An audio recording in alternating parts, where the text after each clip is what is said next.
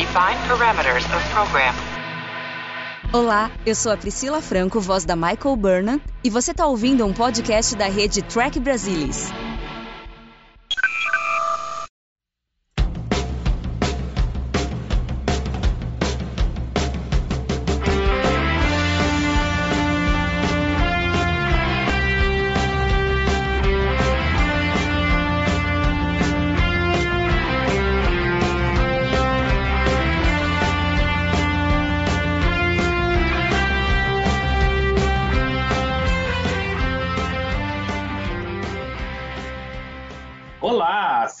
Bem-vindos. Eu sou o Fernando Odo Rodrigues e vocês estão ouvindo o Balde do Odo. E aqui nesse balde estão aqui comigo, maior guerrilheira da história de Bajor, Mariana Kira Gamberger. Fala aí, Mari. Olá, pessoal, boa noite. Mas eu não tô dentro desse balde, não, viu? Vocês que fiquem aí no balde.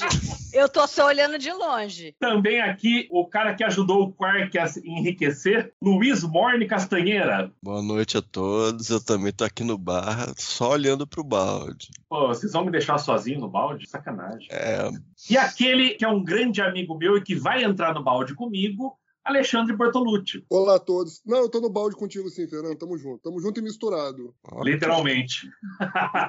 e hoje vamos falar de um episódio muito bom de Law and Order Special Victims Unit, eh, que é o episódio que, que foi produção. Como é que é? Ah, tá. Eh, é o episódio Dax, o, o drama de tribunal da primeira temporada de Deep Space Nine. Eu vou direto no o dedo na ferida aí. Eu vou até jogar essa pro maior fã do Paul Lynch aqui do podcast. A gente teve episódios já focados no Cisco, que foi o emissário, o- na Kira, no Odo, um pouquinho no, no O'Brien. Esse seria um episódio para a gente entender mais sobre a Jadzia. Que na verdade ficou sendo um episódio mais para atender os trios. Ale, você acha que foi proposital ou acidental que num episódio que é para destacar a Jadzia, a atriz quase não fala nada o episódio inteiro? Bom, eu acho que você foi direto ao ponto. Acho que esse episódio tem aspectos interessantes aí da sociedade trio, né? E da personagem Dax, mas é, de forma indireta, como você colocou, né? A participação da Terry Farrell é um, um tanto quanto limitada. E aí, assim, eu não posso deixar de pensar que talvez, né? Talvez, conjecturando aqui, tenha sido proposital. Porque, como a gente já comentou anteriormente, é, aparentemente a Terry Farrell, obviamente, na minha opinião, né? Era a mais fraca do elenco. Eu acho que até pela construção que ela fez nesse episódio do personagem, percebe que ela tá um pouco contida demais. Comparando com os demais atores, até o tiveram uma participação especial, ficou um pouco abaixo. Mas, de fato, é um, é um episódio interessante pra gente poder captar, né? Todas as nuances, to- todas as questões interessantes da sociedade trio, mas como você mesmo colocou, de forma indireta. É uma coisa que eu achei interessante, considerando aí tudo que foi colocado sobre a sociedade trio, é que num episódio anterior, a gente já tinha comentado, né, no Amenalone, a construção da história aí do, do Curzon mostrou que o Dax era uma, uma exceção na raça trio, né? Os hábitos dele eram diferentes, enfim, pouco usuais. pra- E naquele episódio, Amenalone, no podcast, eu já tinha comentado, né? Toda espécie possui suas exceções, e eu acho que o Curzon aí, o Curzon Dax, era uma exceção, né? A forma como ele vivia a vida dele, como ele levava a vida dele, era uma exceção na sociedade trio. Então achei um aspecto muito interessante aí desse episódio, além de outras coisas que a gente vai poder comentar aí durante o podcast. É, não, é por aí mesmo. É, é muito estranho, né? Episódio sobre os trios e a Jadzia qual tem que atuar e o pouco que tem que atuar acaba não convencendo muito. O pouco que ela atuou, Mari, você sentiu que convenceu ou não? Olha, eu acho que tem algumas cenas ali, poucas. Eu, eu gosto daquela cena que ela tá com o Cisco já mais pro final, quando ele sabe que o, o Corzon e a Enina tinham um caso, e aí ele tá tentando convencer a Dax a falar alguma coisa e ela começa a mudar de assunto, começa a falar outras coisas. Então eu acho que aquela cena é interessante. Mas eu acho que com relação a isso que vocês começaram falando, realmente o episódio no início ele é um pouco esquisito. Eu até reassistindo aqui, eu fiquei pensando, putz, eles iam fazer um episódio sobre a Dax e no fim o episódio, na realidade, não é sobre a Dax, é muito mais sobre o Cisco do que sobre ela. Ela não se defende, mas é o Cisco defendendo o amigo e a amiga. Eu acho que nesse sentido tem muito mais, mais coisa do que a gente vê do lado do ator para atuar dele do que da Terry Farrell. Mas eu acho que, depois refletindo mais sobre o episódio, no fim não é um episódio ruim para dar, porque a gente consegue ver um monte de coisas, descobrir várias coisas sobre ela, embora não por ela, mas a gente descobre várias coisas que eu acho que são fundamentais para o personagem. E acho que o principal aí é a questão da honra. Ela não precisaria ter mantido a promessa do Curzon, ela poderia simplesmente ter se salvado, né? Ela não tinha nenhuma obrigação, muito embora a gente vê, talvez tenha essa coisa muito forte que eles começaram a debater, mas não foram a fundo, de que quando você se torna um hospedeiro de um simbionte, toda a vida passada dele, de todos os outros hospedeiros passados, eles passam a ser sua. Você tem uma responsabilidade sobre aquilo. Mas é, esse negócio da honra eu acho muito legal, porque faz todo sentido com o perfil depois que a gente vê da, da Jadzia, da amizade que ela tem pelos Klingons, da maneira como que ela se comporta com eles, como ela se, é, se dá bem com, com a cultura Klingon, essa coisa da honra, tudo, e que culmina no relacionamento dela com o Worf. Então eu acho que o episódio, embora seja um episódio esquisito, porque era para ser um episódio sobre a Dax, mas a gente não tem a Jadzia fazendo nada, eu acho que ele é significativo para o personagem. Eu acho que eles conseguiram fazer uma coisa muito interessante. E aí, de repente, o Ale pode ter razão com isso. Eles não queriam é, inventar muita coisa para Terry Farrell fazer, né? Não, não, exagerar de início, e foram felizes com isso daí. Se foi proposital ou não, eu não, a gente não, não sabe dizer. Mas eu acho que eles foram felizes na maneira como eles contaram a história. É, você puxou um ponto aí que eu acho interessante da gente conversar também, que a questão da ligação relação dela Klingons e tudo mais, quando ela vai ser lá sequestrada no começo do episódio, ela quase não faz nada para se defender. Sem contar que a gente tem um Bashir, que também é um retardado no episódio, porque ele vê que ela está sendo sequestrada, em vez de chamar a segurança primeiro, ele resolve dar uma de herói, né? Uh, mas isso depois conflita, né? Porque a gente vê depois que a Jadzia tem habilidades de luta muito boa. O que, que você acha, Castanha? É retcon. Realmente não, não funciona bem esse ponto. Eu achei o episódio bom, assim como a maioria dos que foram escritos pelo Peter Allen Fields nas duas primeiras temporadas. Bem escrito, tem um bom ritmo. Formalmente é bem interessante o episódio. Tem falhas como essa que você mencionou, tanto do Bashir quanto da, da briga em si em, em retrospectiva. Mas uma coisa que a Mariana falou, tem no, no memorial, foi uma coisa que o Arabé falou na época também. Uhum. Aparentemente, essa coisa do Curzon ter ser meio. ser um espírito livre foi meio que inspirou a Jadzia, a Jadzia se apresentar como um espírito livre eventualmente, né? Porque no começo aí, sei lá, é quase uma variante vulcana, né? Aí o Alexandre é, sustenta, pelo que eu entendi, que talvez a, em média os trios, especialmente os trios unidos, tenham um comportamento assim e o Curzon e, e por, por consequência ela sejam um pouco diferentes. É, eu acho que foi pro benefício que ela fazendo um personagem mais leve, ela funciona melhor, a atriz funciona melhor, né? E é realmente estranho, né? Porque os teatros atores convidados legais saíram bem, né? especialmente a Fionnuala Flanagan. Foi um bom episódio para o Cisco, o Bashir até certo ponto, para Kira até certo ponto, para o Odo, com certeza. E, e, fica numa situação que no começo tem essa extradição aí meio unilateral, que alguém pode falar alguma coisa, mas o eles fecham a boca da Dax, né? Eles fecham a boca da Dax. O roteiro pede para fechar ela fechar a boca. Ela vai ser extraditada para morrer e a gente demora muito para entender, porque ela tão tá tão fechada, não briga, não dá uma pista, não filosofa, não faz nada, fecha a boca daquele jeito. E isso é muito estranho por, um, uma boa metade do episódio. Isso é uma coisa que eu achei estranho. E essa cena que a Mariana mencionou, ela é boa pro Cisco e acho que o Avery Brooks, eu não sei, às vezes dá a impressão que o Avery Brooks está tentando segurar as duas partes da cena. Entendeu? Eu não sei se exatamente, também não sei. Aí, olhando o memorial, eu não peguei nenhuma pista nesse sentido, de sub-performance da atriz. Eu não saberia dizer, mas pode ser, pode ser essa cena, né? Pro Cisco foi uma boa cena, entendeu? É que é estranho que ela fecha a boca e por um bom tempo ela fica com a boca fechada e a gente não entende né? E o negócio tão grave, é, fica, fica um pouco estranho, né? Fica, fica estranho, né? fica difícil de entender realmente. Esse talvez seja o maior problema do episódio episódio. A gente consegue muitas informações dos trios. Eu acho, pela coisinha do Araber, parece que utilizaram para o futuro da personagem, eventualmente. Né? Ela quebrou um pouco esse inicial aí, Vulcano Light, Vulcano Variante. Mas eh, para ela, durante o episódio, é um pouquinho esquisitinho.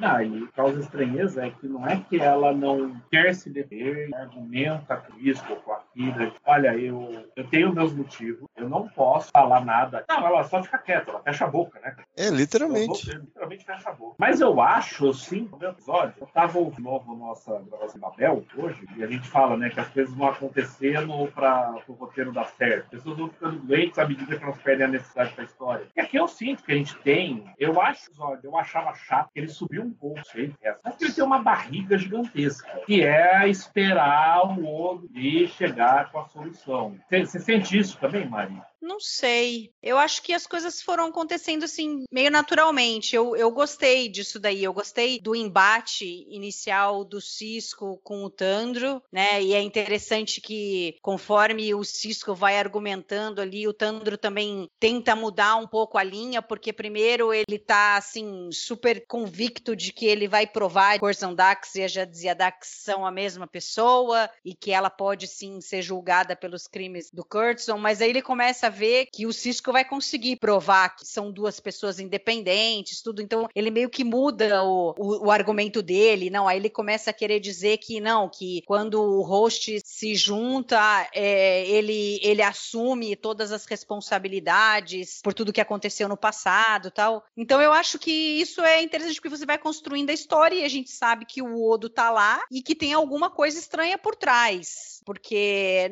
não é sem motivo que a Jadzia não quer se defender. Alguma coisa aconteceu. E que a única maneira que a gente vai descobrir é o Odo lá em Claustron 4. Então eu, eu não vejo que sim tenha sido dem ou demorado ou que é, descobriu na hora certa. Eu acho que foi uma escadinha ali que foi subindo cada uma das coisas, tudo, né? O Odo fala: não, olha, eu descobri por que, que ela tá sendo acusada, aí depois descobre da ligação dele com a Nina, e depois no fim, a hora que ele confirma mesmo com ela. Eu gostei desse. Eu, interessante você falou assim, né? Eu quando eu comecei, quando eu assisti agora recente, eu daria, sei lá, dois e meio. Já vou dando spoiler no final do podcast. Mas depois que eu comecei a, a pensar em tudo que foi acontecendo, me subiu o nível do episódio e com certeza vai ser mais do que isso, entendeu? Esse episódio é a primeira vez que a gente vê o Odo agindo como detetive, investigação, coisa que depois vai ser bem explorado ao longo das temporadas. O que, que você achou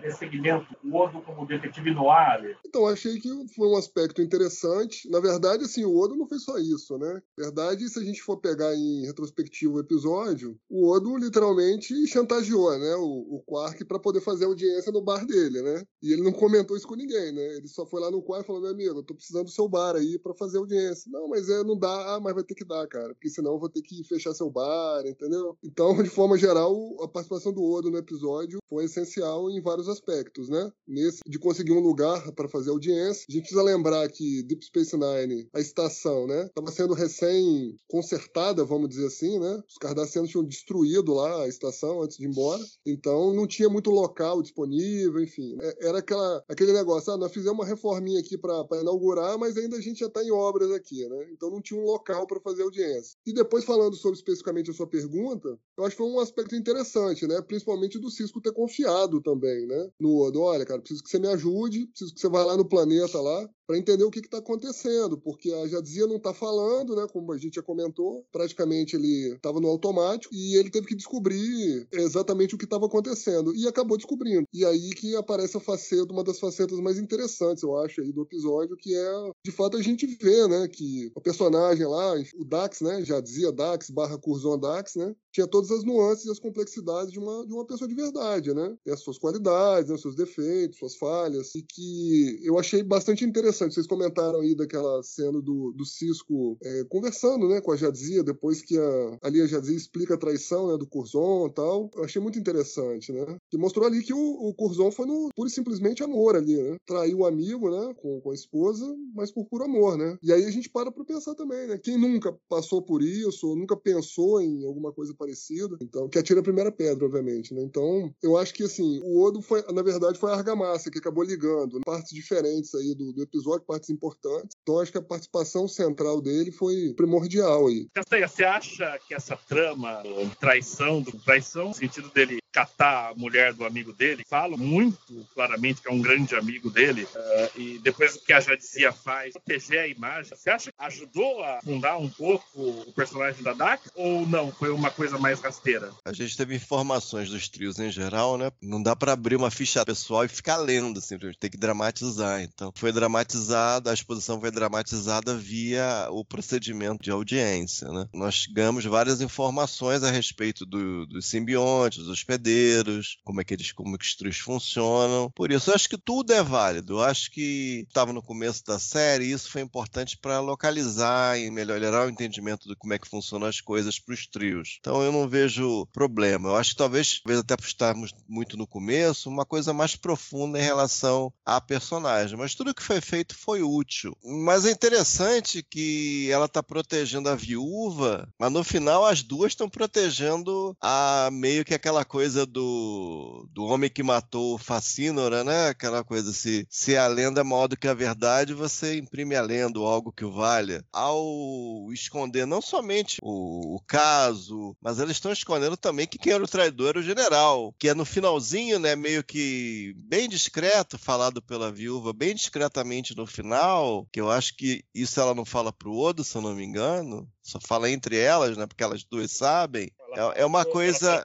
Ela fala isso pro Odo? Não, ela não, ela fala em subtexto, né? Ela, ela fala em subtexto do papel que ela, que ela escolheu representar. Eu acho que essa coisa de, de dizer quem era o real traidor só fica entre elas. Então, essa coisa da, da história, da construção heróica, aparece em diferentes momentos na série. Por exemplo, do Linalas um pouco, na Caiopaka, no Collaborator. E de tempos em tempos apareceu de uma maneira ou de outra outra. Então esse finalzinho também eu acho bem legal e bem legal em relação à série. E é, é parece repetitivo, mas é, parece que tem coisas para a maioria das pessoas ali, mas menos para já dizia, né? É, é, meio é meio é meio curioso isso do episódio que se chama Dax. Eu retomo a esse ponto porque essa escolha de dar segurada na boca dela, até mesmo no final com a viúva, pouco falar, curioso mesmo o episódio. Mas vários pontos que eu achei legais, sólidos e tal, até porque estava meio no começo. Você nem tem como sobre o que falar algo mais profundo, sobre a raça. Por exemplo, uma coisa importante, pouca coisa se contradisse. O que mais foi mexido foi na Jadzia, né? A habilidade de luta e a coisa do espírito livre, ao invés dessa coisinha mais vulcano-like. O resto que está em volta volta ficou sólido o resto da série, pelo que eu lembro. Entendeu? Então parece que o que faltou um pouco foi pra Jadzia, curiosamente. Tem uma coisa que eu, que eu acho, Castanha, não sei se você viu isso também, se isso faz sentido aí com o que você estava falando. Porque dos personagens principais, a gente tem o Cisco, que tem drama na vida dele, ele perdeu a esposa, ele agora cria o filho sozinho, a Kira, que é ex-terrorista e que agora tem que aprender a viver uma vida livre, que não é sobre o domínio cardassiano, mas agora ela tem que aprender a lidar com a federação. O Odo é o cara que não conhece a raça dele, não sabe de onde ele veio. Então, são todos personagens fortes que têm coisas que acontecem e que as ações que eles fizeram têm consequência. E Deep Space Nine é muito sobre isso, né? É sobre, é sobre consequências, é sobre as suas ações e o que, que vai acontecer é, em função disso. E a Dax era uma personagem que ela começou meio que sem. Ela não tem, ela ela, ela é de bem, ela é de bem com a vida, ela é um oficial de ciências, ela tá feliz, ela foi lá para Deep Space Nine trabalhar com o amigo que era dela da vida passada. Ela não tem um problema de junção com um novo hospedeiro, porque ela já fez isso, já dizia, já vem de uma fase em que ela tá ok com o Dax, né? Ela vive bem e tal, não sei o quê. Então, a, aparentemente, ela é uma personagem que não tem conflito assim que a gente vê. Mas aí nesse episódio eles colocam isso do Curzon, das coisas que ele fez no passado, e que isso traz um pouquinho disso daí para ela, que coisas passadas têm consequências agora na vida dela. Então dá uma chacoalhada nisso daí. Embora, de novo, volto a dizer, embora nesse episódio é muito menos ela em evidência, mas as outras coisas acontecem ao redor dela, mas que tem consequência para a vida dela e, e para a personagem uh, futuramente.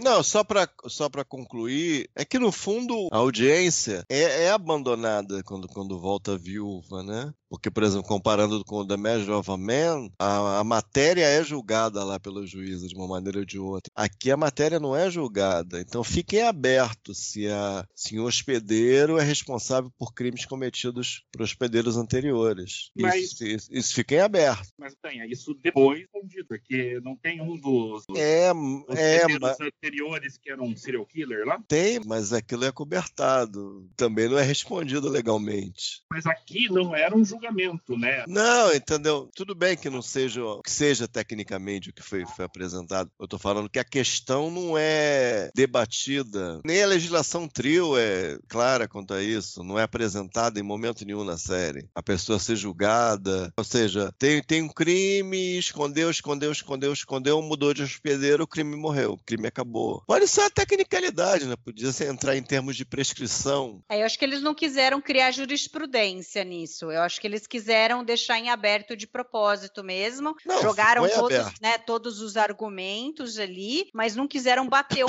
martelo. Ah, não, né? A juíza lá, não, vou extraditá-la porque eu acho que ela tem que pagar pelo que o Curzon fez. Ou não, eu acho que não. É. Porque daí eles meio que ditam o que seria, o que teria que ser o resto dos trios em relação a isso. Eu acho que eles não quiseram realmente bater o martelo nisso. Eu tenho uma visão um pouco diferente. Eu acho que essa pergunta não foi respondida de propósito, para que a audiência pudesse refletir e cada um tomar sua, sua decisão, vamos dizer, se a deveria ser culpada por crimes do simbionte, né, ou não, entendeu? Acho que é mais nessa linha. Eles não quiseram responder de forma proposital para que a audiência pudesse refletir sobre essa questão. Eu acho que a gente falou pouco, né, sobre a audiência. Não, não é muito comum, né? A gente teve alguns episódios com audiências ou com julgamento, jornada anteriormente, né, que tinha sido é, lá na série clássica, o julgamento lá do Capitão Kirk. Não sei se vocês Sim. se recordam, né? O episódio... Exatamente. O Castanha já comentou aí o Measure of a Man, né? Que foi na, na, nova geração. Então, assim, eu acho que Deep Space Nine apresentou uma, entre aspas, audiência, né? Julgamento, e quer que seja, de uma forma um pouco diferente, conceitualmente. Eu acho que os argumentos foram muito bem apresentados, tanto lá pelo Tandro lá, quanto pelo Cisco. Isso acabou, vocês já comentaram, isso acabou ajudando muito o Cisco, né, nesse episódio, porque você mostra, o episódio mostrou que, que a moralidade do Cisco está diretamente ligada à fidelidade que ele tem, né? A tripulação dele, os amigos, né? E o quanto ele estava disposto a, a, torcer as regras ali, até onde fosse possível, para poder ajudar, né? O membro da tripulação dele, né? O amigo dele, o Dax, o Curzon, né? E você vê que isso, de fato, faz parte da personalidade dele, né? A gente vai ver isso diversas vezes durante a série. Então, eu acho que foi um insight muito interessante. Outra coisa que eu achei interessante, é a juíza, né? A juíza lá com mais de 100 anos, lá, super prática lá, que foi interpretada pela Anne Haney, né? Achei impagável a, a performance dela ali no julgamento. This will be an informal hearing, so I'm going to start with some informal advice. I am 100 years old. I do not have time to squander listening to superfluous language. In short, I intend being here until supper, not senility. Understood? Se a gente for parar para pensar o que, que esse julgamento trouxe de interessante, de consequência para personagem, igual o Castanha falou, o nome do episódio é Dax, né? Mas não é Jadzia Dax, é Dax. Então a gente aprende que de fato a gente vai ter que conviver né, com os hospedeiros anteriores também no personagem. Era uma coisa que já tinha sido citada, é, mas que a gente, de certa forma, não. não... Acho que assim, a gente não tinha ainda é, é, se dado conta totalmente disso. Eu acho que esse de fato foi o ponto inicial, de que a Jadzia Dax não é só a Jadzia, ela é a Jadzia Dax, então ela traz uma carga aí de outras vidas realmente. Eu vou só discordar do Alê, no que os argumentos foram válidos, foram interessantes lá na audiência, porque o últimos argumentos é, eu revirei de uma forma, porque o cara fala lá, o Tandro fala, não, se eu misturar sal e água, a gente vai ter uma mistura única e inseparável. Aí eu já pensei, pera, dá para separar. Aí o Cisco vem com isso que dá para separar, né? Se você evaporar a água, vai sobrar sal. E se você misturar o sal com qualquer outra coisa, vai virar uma coisa completamente diferente. Então, se você misturar esse sal com a mesma quantidade de outra água, vai dar a mesma mistura que tinha dado antes. Não, mas eu acho que ele queria dizer que assim, a, a, esses, o, o, sal seria o, da, seria o DAX e os outros líquidos seriam cada host que veio, entendeu? Então, no sentido de que você põe um líquido, é uma mistura, é aquele líquido com o sal. Outro líquido, você vai ter outra mistura, entendeu? Então, cada host cada líquido diferente dá uma mistura diferente com aquele mesmo sal, né? Seria o ponto em comum. Eu acho que seria aí, isso que ele quis dizer. Mas aí também, Mário, a gente tem que dar um desconto, né? O Fernando é engenheiro químico, né, cara? Aí é difícil também, né? Conseguir convencê-lo de alguma coisa diferente, entendeu? Gente, ele falou qualquer outra coisa. Você pegar qualquer outro outra... líquido, acho. Ele não falou qualquer outra coisa, ele falou qualquer outro líquido. When the water boils off, the salt returns to its original state. Pour that same salt into another liquid, and you have something completely different. Mas assim, eu, eu acho que é nesse sentido, entendeu? É o sal como um elemento incomum e que daí você vai misturando com coisas diferentes, para dizer que cada mistura vai ser uma coisa diferente. E aí você não vai pôr dois líquidos iguais, porque você não vai ter dois hosts iguais, você vai ter sempre hosts diferentes que vão se juntar com o DAX, o simbionte, e formar um outro indivíduo totalmente diferente do anterior, né? dos anteriores. Não necessariamente. Se você pensar que a água é, o trio, colocar o humanoide trio, o sal você tem que. Ah, eu não achei que foi isso. Acho que você, acho que você tá procurando coisa aí, ao invés de seguir com, com a ideia do Cisco, entendeu? Eu adoro o Cisco, né? Fosse baita de um argumento. Mas pra mim é um argumento furado. Não, você, ele misturou com água, misturou com álcool, misturou com, sei lá, mesmo água. Você pode ter água com diferentes minerais e tal. Hein? Tecnicamente, água é água. Se é uma solução de outra coisa, já deixa de ser água. Mas como o Alexandre disse, disse, eu sou engenheiro químico, vai ser difícil me convencer de alguma coisa diferente disso. o que vocês acharam da, da chantagemzinha lá do, do Odo em cima do Quark? O que você achou disso, Tanha? É, eu achei bem legal. Né? Uma, era uma cena que eu não lembrava de, de, vistas anteriores, não lembrava dessa cena. E eu achei interessante o Odo fazer a chantagem, citar o governo é, provisório, né? Dizer que ele era um chassi de bombeiro, que ele que tinha que observar a parte de segurança, as alturas das holosuítes, o posicionamento das mesas, algo assim. Eu achei bem legal. Eu fui ler lá no Memory Alpha, aí isso foi, me levou a outra coisa que eu fiquei pensando, poxa, onde que a sala de reuniões? Pelo que eu li, a sala de reuniões só aparece na terceira temporada. Eu fiquei surpreso, eu falei, ah, tem certeza? Esse eu realmente não lembrava, mas o que tá lá é a terceira temporada. Não, você tá certo, porque é? quando a estação foi concebida, os cenários e tal, a ideia deles é que em vez de ter uma sala de reunião como a do Picard para falar com os oficiais, essa sala estaria ali no meio do Ops. E a gente vê algumas vezes a mesa lá e o pessoal sentado ali em volta e, e discutindo. Então, assim, era uma intenção deles para diferenciar da nova geração. Eu só acho estranho que, assim, quer dizer que se chegasse mais alguém que precisasse se, hospedar na estação, não tinha quarto para ninguém, né? Porque não dá para pegar um quarto e transformar numa sala, né? Mas eu, não, eu honestamente eu não lembrava. Na segunda temporada eu fiquei, pô, mas não teve na segunda temporada temporada. Então eu imagino que a lembrança seja alguma coisa no Ops, no próprio Ops, ou alguma coisa na, na, no escritório do Cisco. E surpreso são... ser só a terceira temporada. Fiquei realmente surpreso. Próximo vai ter uma, uma mesa lá para eles fazerem. Tá, não, não, entendo, entendo. Eu sei o que você tá falando. Mas foi uma cena boa, a química do, dos dois é, é, virtualmente a prova de balas, eu acho. De, de errar, errar, não vejo como. Acho ponto pro outro, ponto pro relacionamento dos dois. Interessante a audiência ser ali no meio do quark também. Não achei nada, nada, nada de estranho. Até porque faz sentido, inclusive, com o estado que a estação foi deixada pelos cardassianos. Você tem que improvisar alguma coisa, né? Como o Cisco encontrou a estação. Acho que faz sentido. Acho que faz até bastante sentido sendo quarto. Ah, eu, eu acho um pouquinho difícil engolir, porque você tem quartos. É aquilo que eu falei. Quer dizer que se chegar mais uma nave alguém precisar se hospedar na estação, não, não pode, não tem quarto. A gente vê, por exemplo, o quarto da Jadizia. É bonito. Então, pra mim, um pouquinho assim, pareceu um pouco forçado. Não sei se você pensou dessa forma também Mário. Castanha já vi que aceita de boa. Eu também, aceito de boa. Eu acho que um quarto ficaria uma coisa muito intimista, muito muito fechada. Agora, é, é obviamente que eu acho que eles escolheram uh, fazer ali, não só porque era o cenário que eles têm já, mas é porque fica bonito. Você tem ali o, o vitral lá atrás, é um negócio com o pé direito alto. Então, eu acho que fica visualmente fica muito mais bonito você fazer ali. Então, eu acho que tem esse lado técnico de escolhas, de você filmar, entendeu? Se você fizesse num quarto, ficaria esquisito. Eu acho que não ficaria bom a imagem toda, a direção. Eu não, não me incomodo com essa escolha deles. E aí fica engraçado esse negócio do Odo, o, o Quark fica falando de oportunidade, disso, daquilo, tal, não sei o que, de ganhar dinheiro. Não é oportunidade. Eu não lembro o que, que foi que foi que ele. palavra que ele usa, mas aí que depois o Odo joga na cara dele a mesma coisa, né? O mesmo argumento. E aí o Quark vê que ele perdeu ali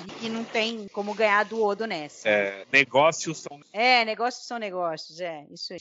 é, business is business, é isso aí, é isso mesmo. É, exatamente. Então, é, então é, é, é muito legal isso daí, né? Porque você vê que o, o quanto o Odo é perspicaz e ele se aproveita do Quark ali, né? Claro que morde a isca dele. E, e só para fechar, a Mari comentou um pouquinho de direção. O Ale, infelizmente esse episódio foi dirigido pelo Paul Lynch. Foi dirigido pelo glorioso David Carson, o emissário, e depois foi lá de Generation. Algum comentário sobre a direção nesse episódio, Ale? Graças a Deus, né? Ele não foi dirigido pelo Paul Lynch.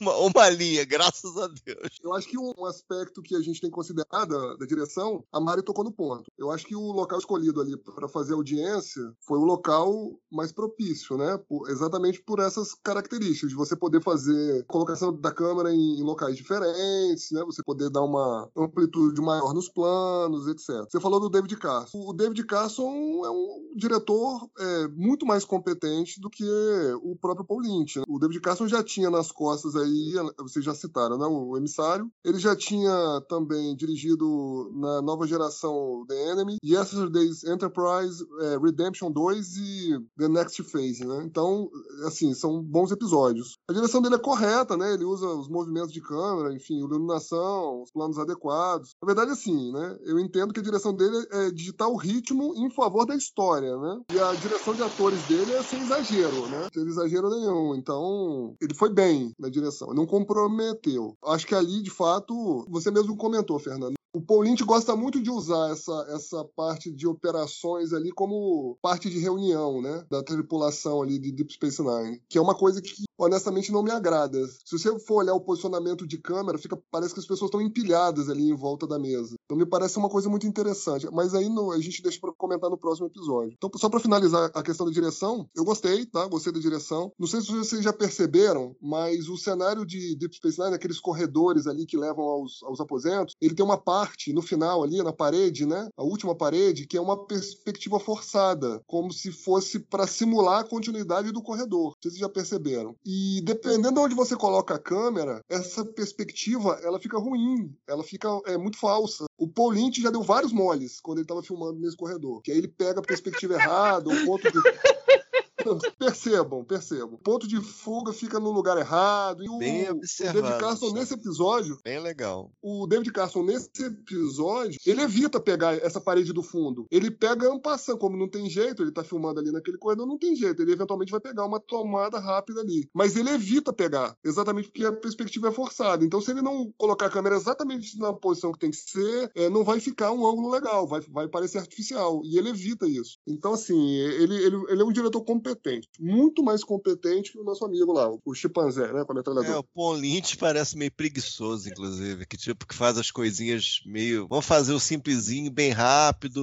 vou resolver minha vida, vou ganhar meu dinheiro. Sei, meio preguiçoso às vezes. A gente vai ver no The Passenger. Tem uma cena no The Passenger que dá pra ver a preguiçinha dele. Claramente. A gente vai, vai tocar no assunto do chimpanzé atacando. Consideração final e qualquer coisa que eu não tenha perguntado, que eu falado ainda. Manda lá, Mari. Ah, tem uma cena que eu quero falar, obviamente, que é a cena da Kira, que é muito boa. Ela e o Cisco mandam muito bem logo depois do teaser, a hora que eles conseguem resgatar a Jadzia, e aí tá o Tandro lá na sala do Cisco, né, reclamando com ele, não, porque é a extradição, tem o acordo com a federação e tal, não sei o quê, e aí a Kira começa a falar com ele, e ele fala, não, mas vou falar com você, eu vou falar com o capitão, e o Cisco, não, a conversa é com ela, e aí ela tasca o pau em cima dele com a história que ele, na realidade, sequestrou, porque era uma estação bajoriana, e que ele não tem o acordo com o Bajor e tal, e então eu gostei muito dessa cena. É uma, é uma coisa pequena, assim, um detalhe, mas quando você gosta de um personagem, você fica colecionando essas cenas ao longo dos episódios, né? Ainda mais um episódio que não é da Kira, que ela tá ali meio de fundo tal, então eu gosto dessas, dessas coisas pequenas. This station is technically Bajoran. What does that mean to us?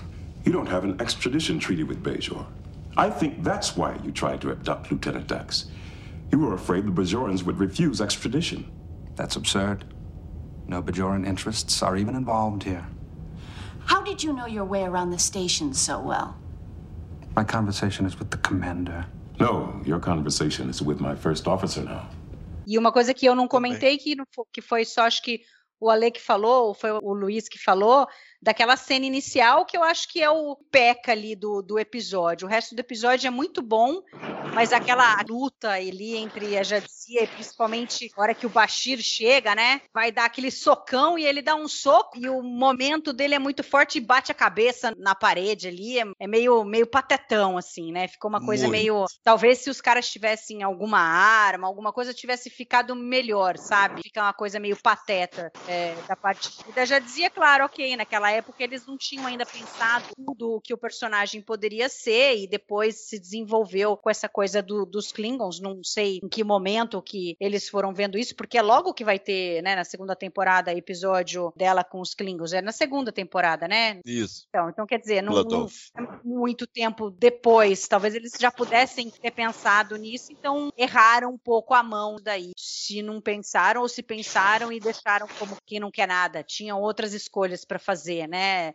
É, botar uma injeção nela, o que é que fosse para para que ela não tivesse como lutar. Mas enfim, eu acho que não denigre assim um episódio tal, de tal maneira que não seja um episódio bom, mas eu acho que é, foi um teaser meio fraquinho em relação ao que a gente tem depois no resto do episódio. Legal. Ale, qualquer coisa que você não falou ainda? Bom, tem algumas coisinhas, né? Acho que principalmente ali uma coisa que às vezes passa desapercebido durante o episódio, mas que eu vou colecionando, né? Essas pequenas pistas que vão sendo deixadas em relação ao Bashir, é que o Bashir é elogiado ali pelo, pelo Tandro, né? E fica impressionado com a pesquisa que ele faz sobre a fisiologia dos trios, né? E aí o Tandro elogia, né? Nossa, né, você é tão jovem, fez uma pesquisa tão complexa, realmente impressionante, parabéns. Então, assim, eu acho interessante, né, em retrospecto, ir buscando essas pequenas pistas, né, do que de fato é o Bashir durante Deep Space Nine, né? Embora ainda seja muito cedo, a gente já teve alguns insights desse, né? É, teve uma, algumas outras coisas que eu achei interessante e que eu acho que foi uma oportunidade perdida também, né? Porque ali na cena final, você percebe que a Jadzia ali ainda demonstra,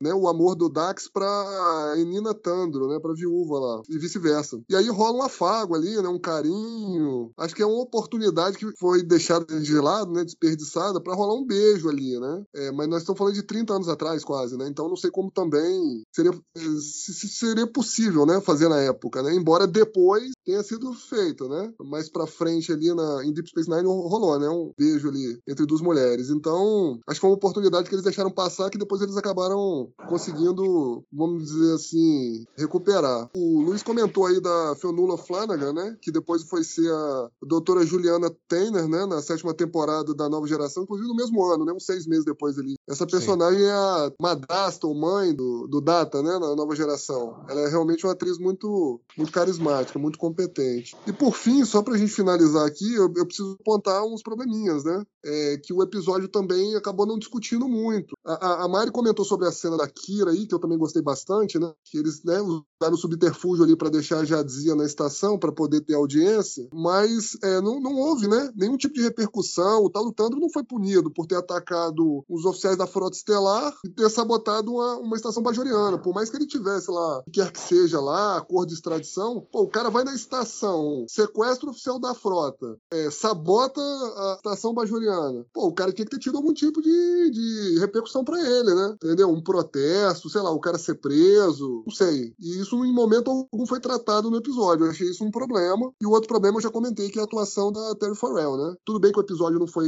escrito para ela, né? Mas, cara, ela tava muito, muito contida, né? Tá muito abaixo ali. Você vê que ela tava muito abaixo ali de, de todo mundo, né? Eu não tinha percebido, assim, tanto, né? Mas depois que o Luiz é, falou, eu fui dar uma olhadinha aqui rapidinho aqui na cena. Pô, o Avery Brooks ali, tá literalmente, assim, é, ressuscitando ela na cena ali. Pelo amor de Deus, né? me ajuda aí e tal. Ali tava difícil, realmente difícil sair alguma coisa. E eu aí, assim, para mim só confirma o que os roteiristas quiseram fazer. Acho que os caras já viram que esse negócio de atuar não era muito, muito a dela, né? Principalmente nessa tocada aí do, dos trios, um pouco mais conservadora, vamos dizer assim, os trios um pouco mais vulcanos, como o Castanheira colocou. E eles preferiram, acho que, focar o episódio de uma outra forma aí, de forma indireta mesmo. Para falar três coisas, uma, é, a gente já falou várias vezes, eu já falei várias vezes, é o Bashir dando em cima, já dizia de maneira absolutamente trelocada recalcada, ensandecida. Sei lá, é muito estranho. Mas, sei lá, acho que não tem muito jeito. A coisa do tratado de extradição unilateral, tá lá, posso tentar semelhar o, aquela coisa dos caçadores de recompensa, né? Não sei nem se o, se o termo correto é, é, é, esse hoje em dia, que estão em estados diferentes, você tem um acordo, eles têm a autoridade e têm a capacidade de fazer a extradição sem pedir permissão para o estado em que ele está. Ele faz a extradição por ele mesmo. Então isso não seria problema. Se, se funciona assim, que é basicamente que o texto do episódio episódio disso. Mas, a, a, a, mas, ele não, mas isso não garante que você possa sabotar uma instalação governamental, digamos, daquele estado para cumprir o teu objetivo de levar a pessoa que você está fazendo bounty para o teu estado de origem. Isso, isso é realmente estranho e ninguém. Isso não foi explorado no episódio, foi rapidamente esquecido. Né? Isso é realmente isso é uma falha. E outra coisa que eu queria mencionar, que eu acho uma coisa legal, para mim eu acho é legal, é a cena final que acaba ficando triste, né? Porque, obviamente, quem escreveu o episódio não, não teria como saber, mas a viúva fala que já dizia que você tem uma linda e longa vida. E a gente sabe que não foi uma longa vida. É então, verdade. o final do episódio tem essa pontinha de tristeza que a gente não. que não tinha como ter sido antecipada, mas fica registrada na série é essa ponta triste para quem pra gente que já viu a série toda. Beleza. Bom, rapidinho agora então, notas de 0 a 4 estrelas. Castanha. Ah, acho que 3 tá bom. É um bom episódio. Mariana. Vou dar 3 também. Bortolucci. 3 também. E eu não vou ser unânime com vocês, eu acho um episódio é interessante, é divertidinho, mas não é nada popular. Vou fechar em uma estrela e meia para Dax. Ok. Mas eu... eu protesto, eu protesto. Uma e meia não, meia não. não vou fazer a tua extradição. Vou fazer a tua extradição agora, hein, Cuidado, hein? Aí eu já dizer que vai ter que te investigar aí pra ver te salvar, cara. Cuidado. Não, eu, cara, só, só pelo Paul Lynch não estar no episódio, ele já valia dois, Fernando. Esse argumento foi bom. Ah, tem uma outra coisa que a gente tem que dizer cada um aí. E no, e no fim, Curson Dax já dizia da ação a mesma pessoa e ela deveria pagar pelos crimes dele, que na realidade ele não cometeu o crime, né? Mas se não fosse isso, não chegasse a informação antes, se você fosse a juíza e tivesse que decidir, você de, decidiria que ela seria extraditada ou não? Uh, não mas não com base no episódio, com base, para mim, coisas completamente diferentes. Eu imagino que seja outra pessoa, mas eu imagino que, que caia alguma, alguma questão de prescrição. Acho que a discussão se, seja prescrição, uma espécie de prescrição aplicável à raça trio, eu imagino. Não, ela não é responsável. Principalmente nas circunstâncias extremas. É, a prescrição seria óbvio, por exemplo, nesse caso a prescrição se valeria porque ela não era nem nascida, por exemplo. E a gente, ela não era nem nascida e a gente não pode punir o simbionte a parte dela. Então a lei tem que acomodar esse caso de alguma maneira. Então acho que teria algum tipo de prescrição. Concordo, também diria não. Ale? É, eu também diria não. Me diria não. Eu acho que quando você une um simbionte e um hospedeiro, ele já se torna uma terceira pessoa, vamos dizer, completamente diferente. Tudo bem que tem as memórias, mas acho que as consequências aí, pelo que a gente aprendeu sobre os trios, né? Eu acho que vai mais um pouco na linha que o Castanho falou. Acho que ali o cara trocou de corpo, prescreveu, entendeu? Tô bem. Então vamos encerrando a discussão desse episódio com nota média 2,625.